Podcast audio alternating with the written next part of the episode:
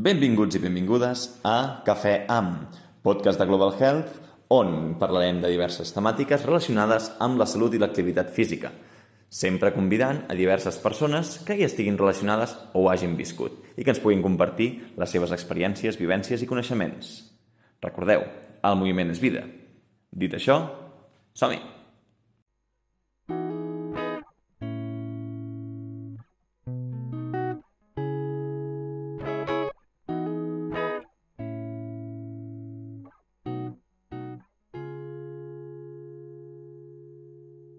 Bon dia, Anna. Benvinguda a Cafè Am, en aquest cas, Anna Romeu. Començo presentant-te una miqueta. Abans de res, a veure, psicòloga experta en emocions i persones altament sensibles. I, a més a més, autora de Soc sensible. Exacte. D'acord? Llavors, abans que res, sempre s'ha de fer un cafè. M'agradaria començar brindant. Ah, Així molt que bé. Brindem, doncs. Brindem Crema per... una mica, eh? Bueno, doncs ens xarrupem els morros i ja està. Que Sí. gust el cafè. Avui estem aquí, a Vilafranca del Penedès. Llavors, com et definiries? Qui és Anna Romeu? Mm, doncs sóc una dona i sóc sensible. Molt bé. I a més a més em dedico a la psicologia, que és la meva passió, que Mhm. m'encanta. I com tu ja has explicat una mica el meu currículum, però bàsicament sóc això. Sóc una persona que es dedica a la psicologia i que li encanta, que hi dedica moltes hores perquè és el que més li agrada. Vale, genial. Doncs, primer, una altra vegada més, molt agraït de tindre d'aquí i dedicar aquesta estoneta doncs, per compartir els teus coneixements amb tots nosaltres. Molt Dit això, a veure, m'agrada sempre començar amb aquesta pregunta de què és la salut? Mm, M'agradaria molt que poguessis parlar-ho des del teu àmbit, no? Sí. Com mantens tu la salut? Així que... Home, la salut, ja ho diu la OMS, eh? però és veritat que té dos components, la salut eh, física i la salut mental, no? salut emocional. Per tant, per mi la salut és tenir un bon equilibri que al final et porti al benestar físic i emocional. I, I és veritat que comporta mals moments, o que comporta dolors, o que comporta patiment, però que també comporta benestar i que és la tendència a aquest benestar, cuidant-se físicament i, i emocionalment. Molt bé, m'encanta. Llavors, des del teu àmbit professional, com ajudes i com t'agrada ajudar a les persones? És a dir, a través de la psicologia, però en Sí. què, en què t'agrada molt centrar-te? Ah, jo em centro molt, clar, en el meu camp, no? en, en la part emocional. Llavors, eh, observo com està l'estat emocional d'aquesta persona. A mi no m'agrada gaire etiquetar, amb la qual sempre intento fugir de diagnòstics, a no ser que sigui estrictament necessari. Doncs els diagnòstics els deixo pels psiquiatres. No? M'agrada mirar qui és la persona que tinc al davant, què li passa, què necessita i com la puc ajudar jo. O com vol que, que jo l'ajudi, que també és important. No? No, jo no prenc les decisions, sinó que les pren les persones que tinc al davant. I llavors, eh, sobretot a nivell emocional, perquè és el que d'alguna manera determina tota la resta. No? Eh, el que ens passa ens, ens afecta d'alguna manera, desperta alguna emoció, i aquestes emocions fan que tinguis pensaments, tinguis accions, o sigui, les, les teves reaccions són en base a les teves emocions. Llavors, quan les emocions no estan ben gestionades, és quan tenim pensaments que no ens ajuden i hem de fer o fem coses que no són massa bones per nosaltres. Val. Llavors, hi ha un, una part, un, un 20% de la població, s'estipula, Sí. un 20 i un 30%, Sí. que és especial. Què, què passa amb aquesta gent? M'agrada molt la paraula especial. Tenen su aquests superpoders, Tenen no? el superpoder. Són altament sensibles, són persones que a nivell emocional i també sensorial, hi ha d'haver els, dos, els dos camps, eh, funcionen d'una manera no diferent, sinó més intensa. Val? Mhm. Reben més informació, els neurotransmissors envien més informació al cervell i, per tant, reaccionen com si el que estés passant al seu voltant, com si tot el que reben, els inputs que reben de l'exterior, fossin molt més intensos del que en realitat són. Un exemple és el que ha passat ara al començar amb el cafè. Sí. Jo t'he dit crema. És que només tocant la tassa, per mi crema. I segurament per tu està calent. No, jo veus, jo en l'escalfor també soc bastant crema. sensible. Molt bé. Però... Hem de descobrir si ets del 20%. No, ho, ho hem de mirar, eh? Ho, ho mirarem, ho mirarem.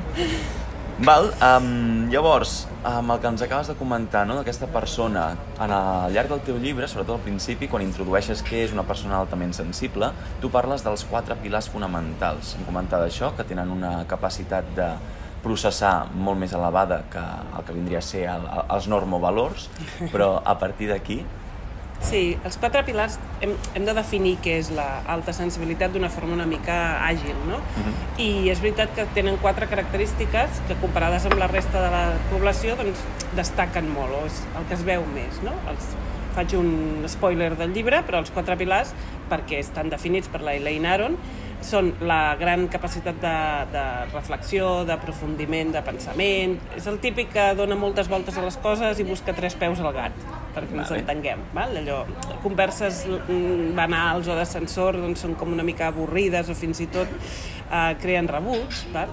i tot s'ha de valorar, i tot s'ha de pensar, i se li ha de donar moltes voltes, Val? Això és també perquè es rep molta informació. El segon pilar és el de la gran empatia, és la capacitat de posar-se al, al lloc de l'altre. En persones amb alta sensibilitat s'ha observat una, una activació més alta de les neurones mirall, que són les, que, les neurones socials, les que s'activen quan estàs en contacte amb una altra persona. Uh -huh. val? Llavors, si les neurones mirall treballen més, també reben més informació de l'altre. I okay. saps més, entens més de, de les emocions de l'altre. El tercer és la subtilesa al, als detalls, no? que és la part sensorial.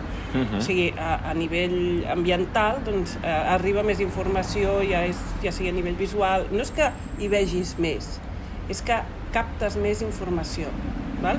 Hi ha molts pas que porten ulleres perquè m'entenguis, o sigui, a nivell orgànic, eh, o poden ser sords, no? No és que hi mm. sentin més.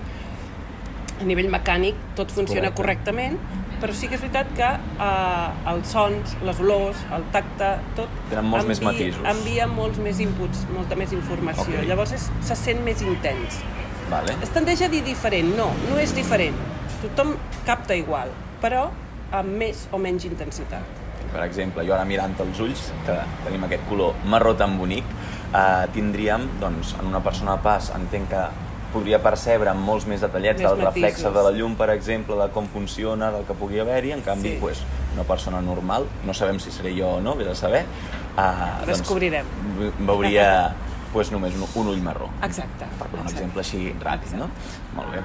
Ah, i el quart, ah, m'he deixat correcte. el quart, el quart pilar és, a conseqüència de tot el que hem dit, doncs la gran rapidesa en hiperactivar-se, en saturar-se. El cervell vale. Mm, funciona igual que el de tothom, i tothom té un límit d'estimulació. Correcte. Llavors, com més intensitat rebis, més aviat arribes al límit, més, mm -hmm. més, amb més facilitat et satures. Llavors... Ja, aquest llindar, aquest umbral entenem que uh, està a uns valors molt més baixos que una persona que no sigui pas... Doncs... Molt més ràpids en el temps. Mm. No molt més baixos, o sigui, tothom aguanta fins on aguanta, Correcte. però al rebre més informació tu hi arribes més de pressa. Vale. Vale, vale, vale. Mm. Ok, ok, ok, ok.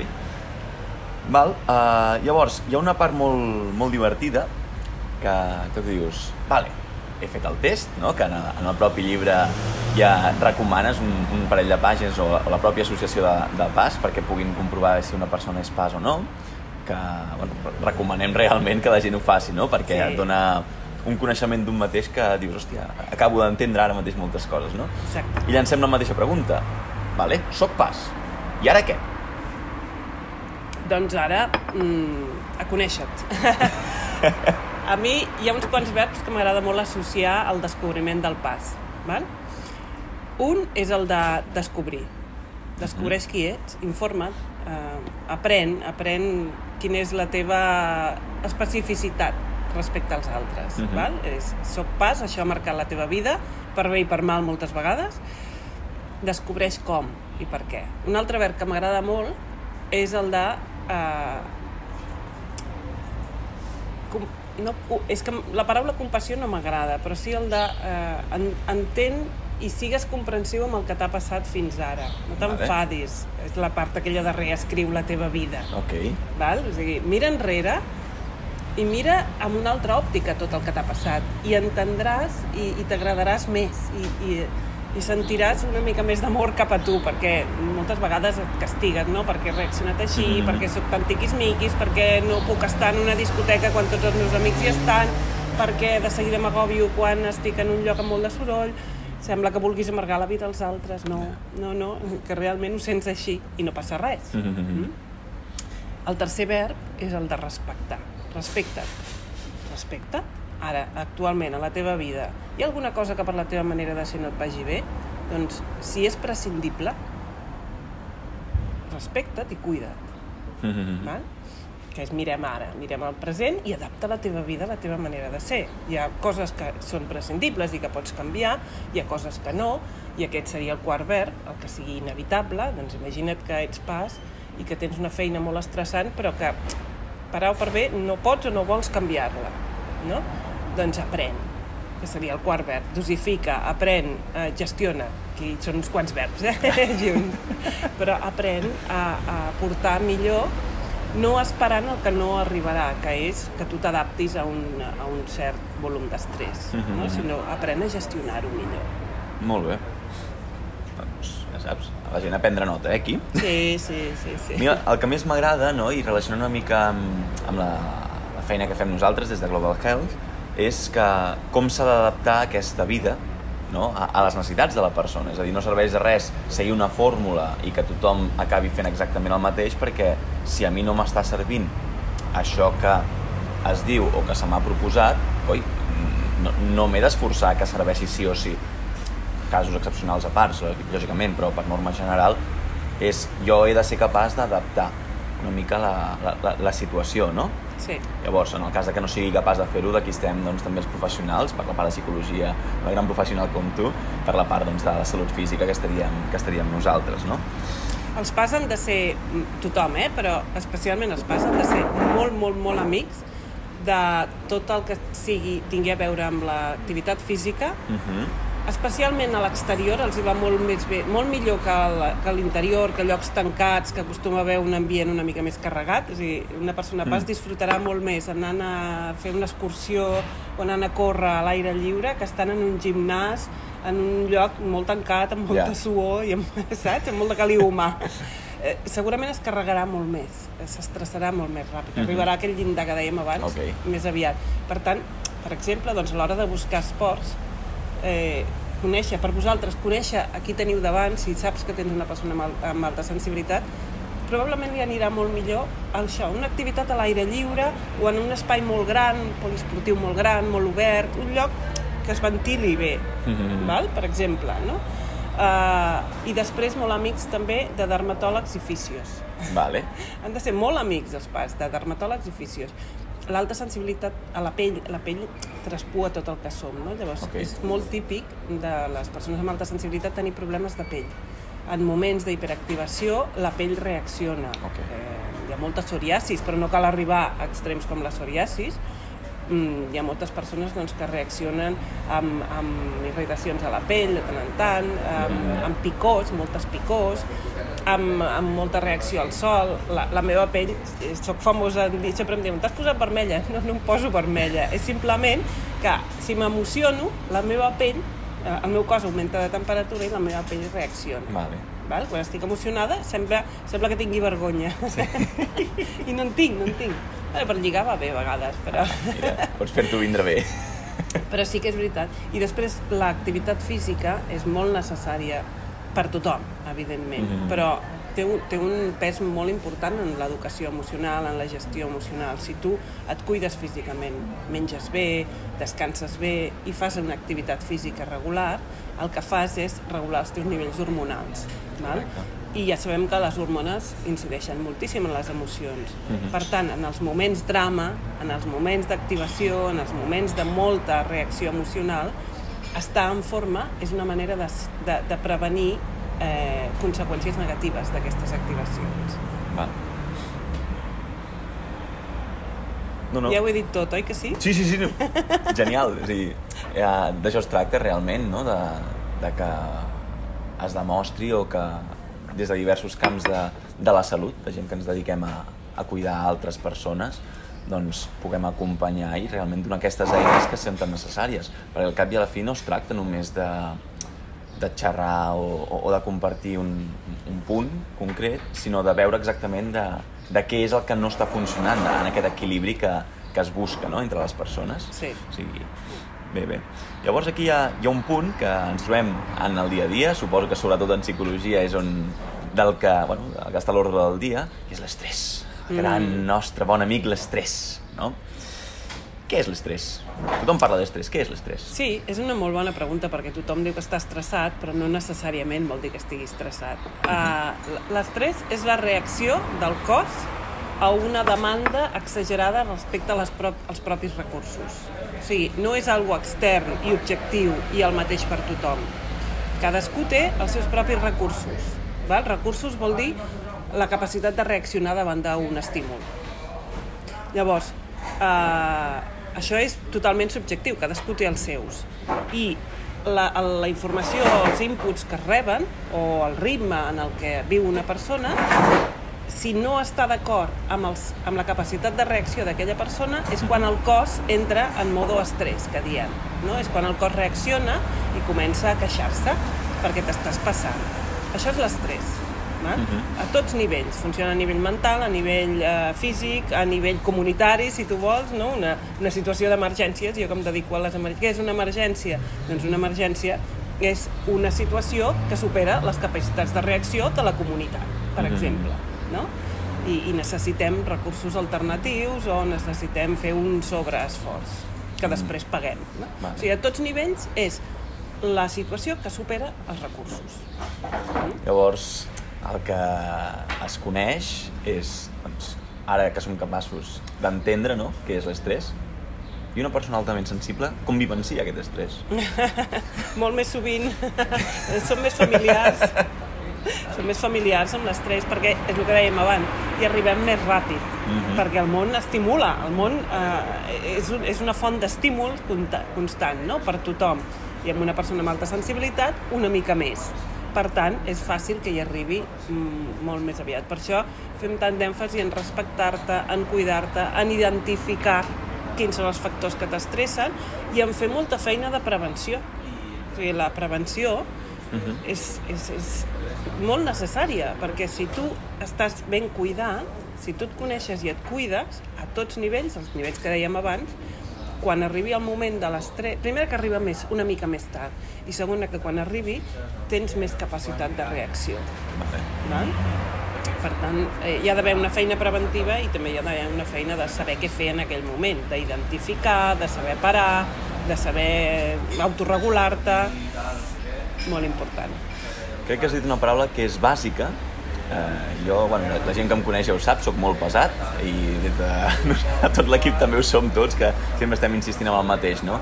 De l'important del que tu comentes, que és prevenir. Prevenir. No es tracta de solucionar una vegada el problema ja arribat, sinó ser conscient de que estic caminant cap a aquell problema, anem a prevenir que vingui. Llavors, en una situació d'estrès, és el que estem tractant ara, doncs com es pot prevenir? cuidant-te, cui- cuidant la teva salut a tots nivells. Això que deia, és que no és gaire complicat ni hi ha grans secrets. Porta una bona alimentació, una alimentació equilibrada, cuida la teva dieta i si no en saps, doncs busca ajuda i hi ha molt bons professionals al respecte. Cuida el teu descans, és molt important el descans, molt més del que ens pensem. No? I, I els joves, això, eh, a vegades, amb tantes coses que hi ha, doncs no ho tenen en compte i abusen una mica del seu físic. No, no. Uh, I després de grans tenim trastorns de la son important, no? I un bon descans et garantitza un bon funcionament mental i un mal descans et garantitza un mal funcionament mental, més estrès, més irritabilitat, menys capacitat de reacció afecta moltíssim. Per tant, alimentació, descans i exercici físic. Estar en forma. No estic parlant de si estàs més o menys prim, no? Això també depèn del metabolisme de cadascú Correcte. i depèn de moltes coses que jo no sé. Però sí d'estar en forma, de, de que tinguis una activitat física regular, que els teus muscles doncs, exercitin, això ho diràs tu més bé que jo, no? Però això fa... Estem, eh, o sigui, el, nosaltres som un cervell dins d'un cos. Això, quan definim què és la ment, definim un cervell, un òrgan, dins d'un cos que es relaciona amb altres. Hi ha una tríada, eh? Aquí, Sí, com, sí, sí, sí. com a la religió cristiana. Llavors, hem de cuidar els tres aspectes. Hem de cuidar el cervell, per tant, és molt important tenir activitat intel·lectual, mm, sempre. Jo tinc més de 50 anys i segueixo estudiant. és molt important tenir una activitat física, perquè és el que ens porta i també el que interactua en el, amb el cervell, val? depèn del que mengis estaràs d'un humor o d'un altre. Correcte. Això és una cosa que tothom ha experimentat. Val? Doncs com això tot, si alguna cosa et fa mal, també estàs de més mal humor, també afecta el teu estat mental. I, mm -hmm. i, això afectarà a com et relaciones amb els altres. També cuida les relacions amb els altres. O sigui, tot està molt interconnectat i per tant hem de cuidar els tres aspectes. L'òrgan, fent gimnàsia mental, el cos, fent activitat física i la relació amb els altres cervells relacionant-te amb altres persones. Correcte. Llavors, jo aquí ja m'agafo una cosa que ja ha sortit al principi de tot, és amb la definició que ens dona OMS de la salut, no? Sí. Segons la OMS, el que diu que no és només el, el no tindre malalties, sinó el benestar complet tant per la part física com la part psicològica com la part social. No? Va ser un avançament Aquestes... aquesta definició perquè prèviament sempre, tradicionalment, la definició de salut era només l'absència de malaltia. De malalties. Val? I no, això no és salut. Això és no tenir malalties. Ah, exactament. exactament. I la salut és sentir benestar físic i emocional i tenint en compte que això comporta moments de malestar. Correcte. Però aquests moments de malestar entren dintre del benestar.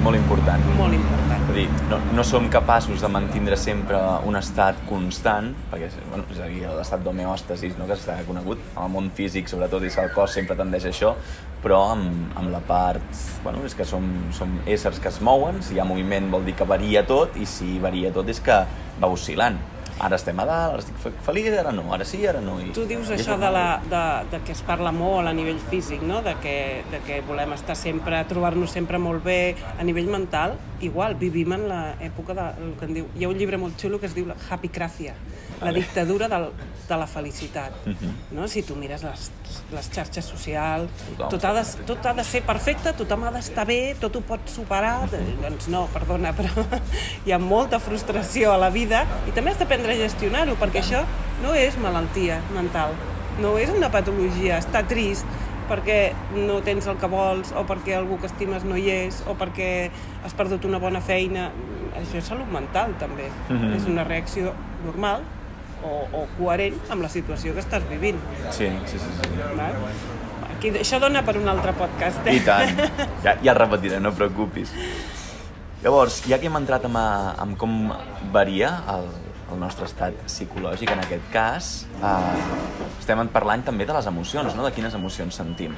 Tu en el llibre parles principalment de quatre, que són la ira, la por, la tristesa i l'alegria, i m'agradaria molt que poguessis eh, explicar-nos no només aquestes sensacions que, que, que succeeix, sinó com una pas, una persona pas, què li passa, no? Una mica el joc de paraules. Ens recorda tant del que he dit abans. Li passa el mateix que qualsevol altre, però més intens. Uh mhm. -huh. val? Són les persones que se'ls diuen exagerades, drames, eh, figaflors. És que, és que tenim tants adjectius eh, i cap de bo que faríem una llista terrible, no? Tiquismiquis, eh, se't diu de tot, no? Um, els hi passa doncs això, que, que és que les reaccions que tenim a nivell sensorial, que s'entén, no? si una cosa està calenta, crema, a nivell emocional passa igual. Si una cosa és bona, és fantàstica la millor de la meva vida. I si una cosa eh, t'afecta negativament, et fa tristesa o et fa por, doncs et bloqueja o, o t'enfonsa en la misèria més absoluta. Val? És com... És molt difícil per una pas tenir un terme mig. Saps? Trobar el punt del mig és molt difícil perquè sempre oscil·les entre eh, molt amunt o molt avall. Mm -hmm. Llavors, la prevenció serveix per aprendre a regular, per aprendre a dir, no, no, eh, jo ara estic sentint això, però jo sé que si no faig res i m'espero, això baixarà en intensitat. No, no ho he d'alimentar i fer-ho créixer, sinó m'espero. Mm -hmm. És aquesta la feina. M'agradaria molt que, que poguéssim relacionar aquest aspecte, no? perquè tothom sempre... A mi m'agrada molt utilitzar el, l'exemple del taburet, no? de, de, de, de, quina pat, de quina pota realment no, no, no, està, no està forta. Llavors, per mantindre'ns asseguts en aquest taburet hem d'estar bé de, de les tres, no? de la part social que comentàvem, de la part psicològica i de la part física. I molt sovint només ens centrem en una i cada persona, com lògicament passa, dona més importància a una de les tres. Sí. Llavors, eh, el més divertit d'això és estan relacionades les tres potes. I tant. Estan relacionades. I tant. I, i han d'estar equilibrades. Home, seguint amb la teva metàfora del tamboret, si tu dones molta importància a una és com si tinguessis la pota d'un tamboret molt llarga i les altres dues més curtes. Això no s'aguanta. Ja es veu que no s'aguanta, no t'hi podries asseure. Exacte. Han d'estar equilibrades, clar. Aquí està. Llavors, a, a l'estar equilibrades i a més a més relacionades, es pot treballar. És a dir, si no som capaços de gestionar, per exemple, una part física, no? Ara barro pa casa, que es No, diu. tant. Ara, si no puc treballar una, una acció, jo què sé, tinc aquella cursa i no sóc capaç de millorar físicament per l'estrès que m'ocasiona aquella, o el neguit, o, o les pors, per què no treballar-ho des de la part psicològica? Clar. i viceversa, és a dir, si jo tinc un problema psicològic, per què no treballar-lo des de la part física? Així com la nostra postura corporal es modifica segons l'emoció que sento, no? Jo sé, si sento ira, tenso la, el que vindria a ser el coll, pujo espatlles, arquejo lleugerament la meva esquena endavant. Si jo modifico aquesta postura, l'emoció també es veu alterada. Hi ha un tipus de teràpia que es diu teràpia somàtica, Mhm. que precisament funciona així. O sigui, a través del moviment... Eh, a veure com t'ho explico. Hi ha el treball de, de dalt a baix, que diuen, no? que és des de l'intel·lecte, des de la ment, modifico, canvio, altero el meu funcionament del cos. I aquesta teràpia somàtica fem al revés. A través del cos modifiquem el que està passant en el cervell. Mhm. Val? Per això no... O sigui, estem pensant en moviment, estem pensant en exercici físic, estem, i també estem parlant, per exemple, de l'escriptura. O sigui, l'escriptura és un moviment físic, no? Si tu alteres la teva escriptura a propòsit, alteres el teu estat mental, també. Uau. Val? O sigui, qualsevol cosa que facis amb el teu cos, si tu canvies la teva alimentació, canvies el teu estat mental. Qualsevol cosa que passi al cos també afecta el cervell. O sigui, el treball no ha de ser sempre de dalt a baix. De fet, és molt més pràctic de baix a dalt, eh? Jo, com a psicòleg, eh, la meva formació és de, de dalt a baix, no? Hem, hem de parlar, i intentar convèncer, intentar... No, no, eh, quan he descobert la part física, com això afecta la part psicològica, és que és molt més pràctic, és molt més difícil enredar, val? perquè no enredes, no, no, no pots decidir un moviment involuntari, no pots decidir com fas la lletra, no pots decidir, no? I, I molt més ràpid el canvi, perquè és més inconscient, i el, els canvis inconscients són molt ràpids i a més a més queden integrats molt més, eh, d'una forma molt més profunda, no? i més temps.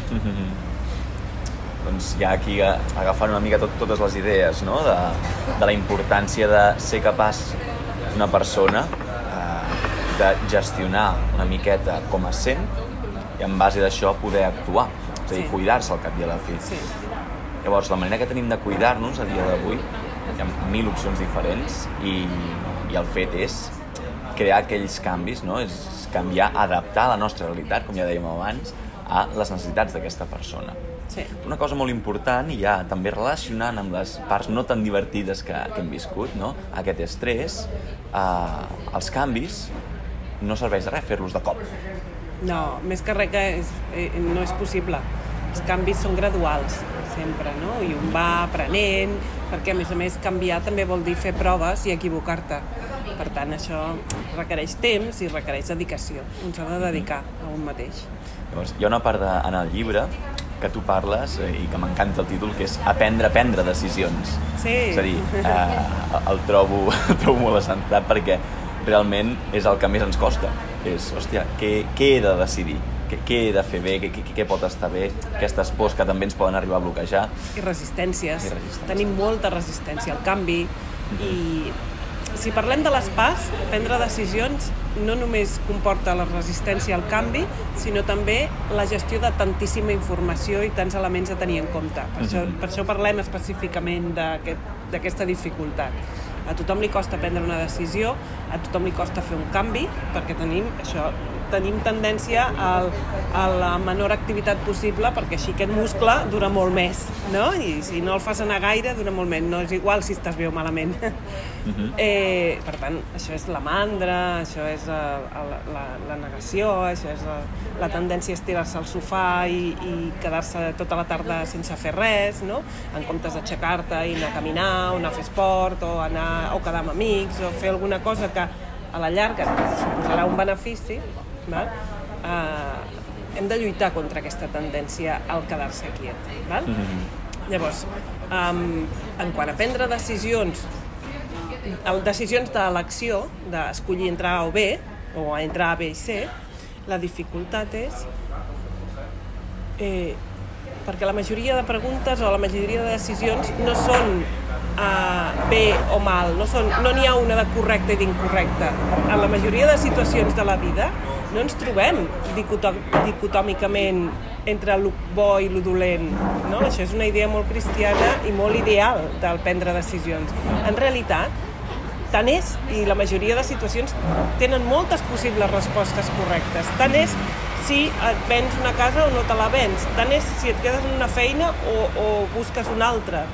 Tant és, totes dues situacions tindran eh, conseqüències, algunes bones i altres dolentes, en cada un dels, de les possibilitats. Llavors, per una persona pas que sempre té en compte molt, sempre anem tres passos més enllà, a totes les possibilitats, és molt més difícil poder-se decidir i, i triar. No? Això sí, un cop has triat, ja està. si la dificultat és en triar, mm -hmm. no és en executar. I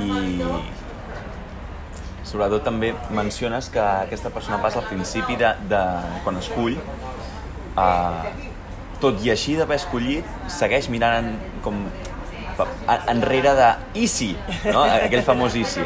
I aquí m'agradaria que també parlessis una miqueta de la gestió de la culpa, és a dir, hòstia, m'he equivocat, hòstia, si hagués fet això, ai, és que no he aconseguit allò que em vaig proposar. Què, què, què ens trobem en aquests casos? Què, què ens pot recomanar? La nostra gran amiga, la culpa. Um, jo en aquests casos, eh, i sempre anem a parar el mateix, saps per què ho sents així? Perquè és com tothom però més intens, però no et convé. No et convé, no et convé sentir culpa. Tu ja has pres una decisió, per tant, queda't aquí. Si t'has equivocat, doncs ja rectificaràs, és prendre una altra decisió. Però pel que fa a la culpa, als remordiments, a la vergonya, que són sentiments molt associats a tot això, el que va millor sempre és aprendre a no fer cas dels teus pensaments. És fàcil, eh, de dir. Sí, molt fàcil. Hi ha una manera molt pràctica que és prevenir, fer prevenció. Uh mhm. -huh. Si tu aprens a meditar, aprens a focalitzar la teva atenció, meditar no és res més que focalitzar l'atenció. Si tu fas molta pràctica de focalització, et serà molt més fàcil fer aquest exercici de ara sento això, però no, no m'ho vull permetre, no, no em va bé per tant, ho deixo passar. No és ho bloquejo, perquè això és quedar-s'ho, no és no, no, no, ho deixo passar. Mira, ara sento això, me n'adono, però no faig res, ho deixo marxar. I les emocions, pensa una cosa, les emocions en el cervell és una activació, és, un, és, un, és una connexió sinàptica, val?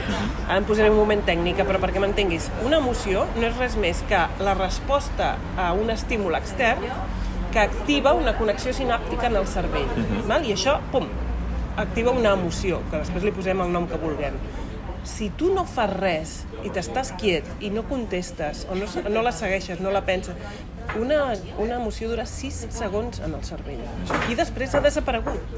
O sigui, si aquella connexió, si l'energia que surt d'aquella connexió no és alimentada, si no li tires llenya al foc, és un llumí, una emoció. Imagina't. Si el llumí el tires al foc i hi ha llenya i hi ha molt de paper, allò es pot convertir en la foguera de Sant Joan.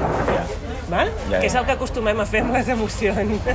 Però en realitat, si tu aprens a no fer-li cas, a no alimentar-la, a no tirar-li llenya, dura 6 segons i se'n va i desapareix. I és real, desapareix. Fisiològicament dura 6 segons. Mm -hmm. És un llumí. Imagina't curiós, eh? Sí, el problema és que a mi m'has donat moltes coses en què pensar. Tirar llenya al foc. I, i, I hem de seguir, hem de seguir.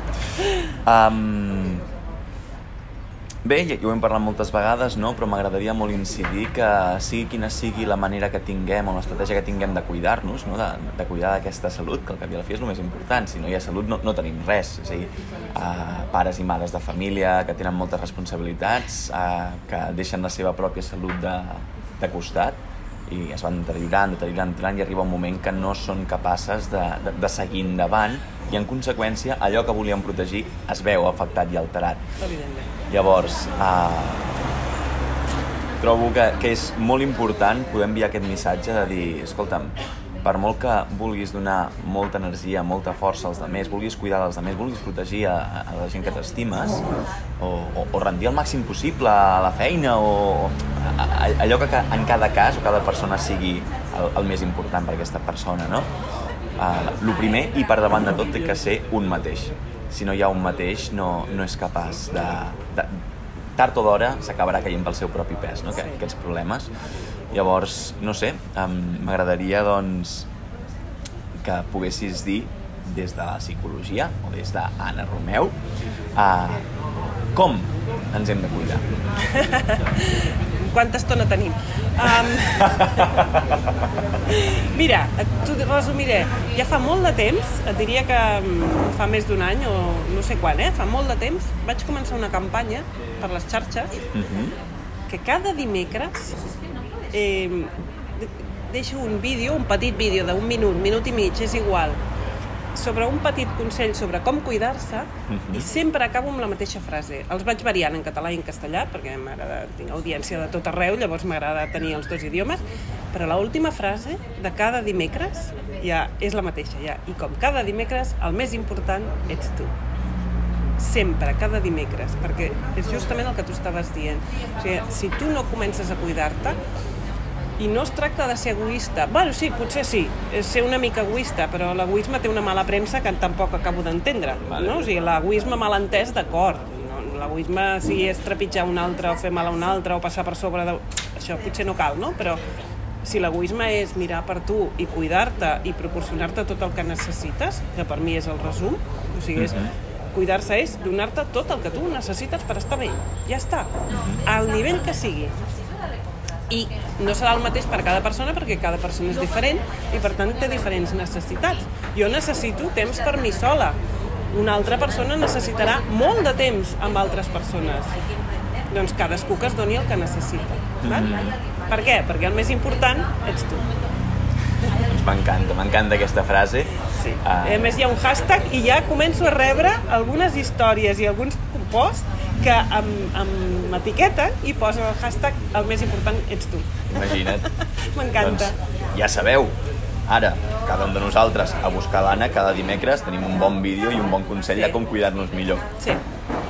Per part nostra, com que nosaltres ens basem de la, de la part física, és que el moviment és vida i amb això també ens agrada sempre acabar qualsevol xerrada o, o bronca inclús que, que li donem a algunes persones de, del més important és això, és mou-te com sigui, mou-te cap on sigui, ja sigui caminant, córrer, saltant, volant o nedant, però mou-te, no? perquè és, el moment aporta salut i, si la, i la salut és vida, qual, lògicament. Mou-te físicament i mentalment. mentalment. Vinga, va. Veus? Ja, ja ho tenim tot. el més important ets tu. Sí. Així que res més, Anna, per doncs part meva, per part nostra, de tot l'equip, moltes gràcies per haver vingut. Ara et dedico o et deixo aquest espai. M'agradaria que poguessis dir allò que més vulguis i ja està. El teu moment. és que jo crec que ja ho hem dit tot, eh? El més important és un mateix, és cuidar-se, és respectar-se, és eh, tendir al benestar i fes tot el que hagis de fer, sense por. I busca ajuda molt important, veus? Això no ho hem dit. Busca ajuda, perquè mm, un no ho pot fer tot, i si tu necessites ajuda d'un professional, doncs no és bo per tu no anar-la a buscar. Eh, vens la teva por, i, o el teu orgull, o el que sigui que tinguis, però busca ajuda sempre que la necessitis. Genial, doncs Anna, moltes gràcies pel teu temps, un plaer compartir aquest cafè amb tu i res més. Encantada. Seguim parlant i cuidant a la gent i a nosaltres mateixos. Molt bé. Un petó.